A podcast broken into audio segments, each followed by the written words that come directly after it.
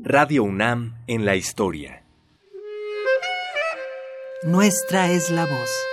Para estar aquí en Mi Radio tercera Universidad, pie. Amo la radio. Física tener es el Me gusta escucharla. Radio Universidad. mucho oído. De todos, la palabra. Flor Alfonso, realizadora. Testimonio sobre el cine y la crítica. Programa de Carlos Monsiváis de la serie Los que hacemos la radio, 1997.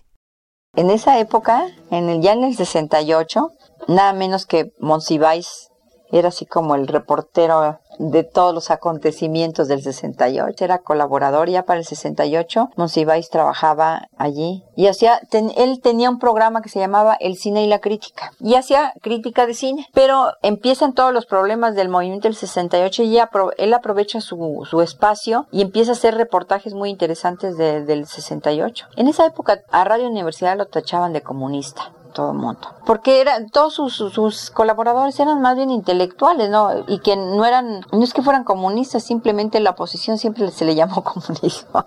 Colaboraban Rosario Castellanos, Alberto Dalal, José Emilio Pacheco, todos ellos eran gente muy joven, de Juan Ibáñez y Monsiváis, creo que él estaba todavía estudiando en filosofía y letras en esa época. Iba allí a, a radio y tenía ese espacio y empezó a hacer reportajes muy interesantes, pero con esa ironía que tiene Monsiváis, que empezó a usar música popular combinada con una crítica, con unas parodias hacía, con música hasta de Cricri metía. Entonces yo por primera vez escuché todo, usar la música mexicana en forma crítica, bueno, como parodia también, ¿no? En forma de crítica, que de- esa vez que del batucazo de, de la prepa, que, que hizo un programa genial que em- empiezan con, con la canción esa de, de Cricri, que dejen toditos los libros abiertos, ha sido la orden que dio el general, y se oía ¡paz! Un, un ruido así como de una explosión, y empezaba a hacer su parodia de lo que había sido el batucazo de la puerta de San Ilde- de la prepa de, era San Ildefonso, ¿no? Entonces así usaba él, sin hablar exactamente de nadie, hacía la parodia de lo que estaba sucediendo.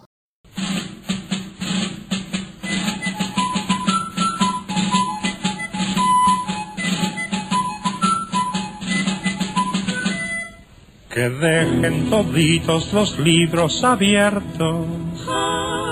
Ha sido la orden que dio el general. Radio UNAM en la historia. Voces de ayer y hoy.